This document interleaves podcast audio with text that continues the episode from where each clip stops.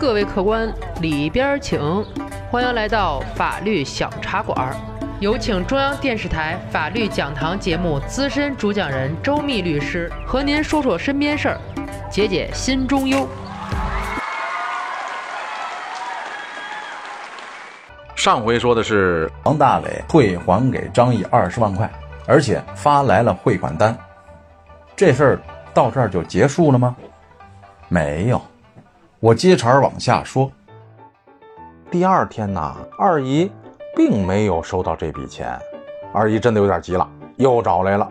张毅不含糊，王大磊那是真神仙，我儿子那事儿那明摆着呢，那有假吗？你们这破事儿啊，我不管了，我带你要钱去行不行？于是亲自带着二姨到北京找王大磊。王大磊呢是一大堆理由等着呢，但是全额退款没问题，就是要等等，而且要给二姨写一个还款计划的欠条。二姨呢是口头上也答应了，说回去考虑考虑。但是出门之后，二姨拉上张毅就要去派出所报警。张毅舍不得，没办成是你命不好啊，你豁出去了。别把我儿子的事儿给搅黄了啊！坚决不去。二姨自己报警去了。张毅不信王大磊是骗子，你说他是骗子，可儿子上学了呀。二姨的钱，二姨的钱人家汇出来了，这怎么能没收着呢？在张毅思前想后的时候啊，派出所传唤他了。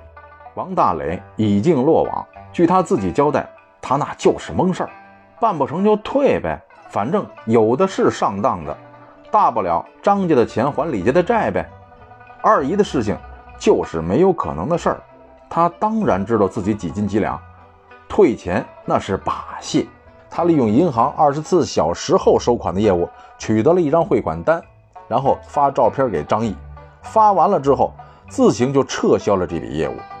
至于张毅儿子上学的事儿啊，那就更可恨了。张毅的儿子根本就没有入学，没有学籍，听课证和饭卡、课程表那都很好办，一切就是糊弄人呢，就把这个急于给儿子找门路的张毅给骗到了。弄明白之后啊，给张姨气的恨不得咬死王大磊啊！钱都是小事啊，你这不是耽误孩子吗？要不是二姨惊醒了，我们爷俩还不知道被你骗到什么时候呢。我说这个骗子哈。他就是撞大运的，您千万不要客气。他赶上认真的，他就活不了；赶上不好意思的，那您就等着吧。所以，跟骗子不要客气，扒他皮就对了。那骗子说了，是是他们自己找上门的。再说，我我也没答应他们一定能办成啊。对于这种骗子啊，您还认识不清的，那么我说说你听听，诈骗罪啊。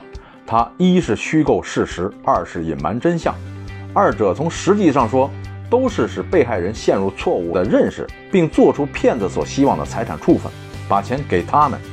如果他不说认识这个那个的，办成了多少多少人的事儿，而是说办不成，您能给他钱吗？这个罪的量刑，如果是在数额巨大之下，判三年以下有期徒刑、拘役、管制；如果数额巨大的，判三到十年。再大，还有无期徒刑等着呢，所以您不要犹豫，对付骗子就一个办法，报警。哎，要说这骗子啊，说难听的，他也是一种服务，给谁服务呢？给想走偏门的人服务的。您要走正道，肯定碰不上，您说是不是？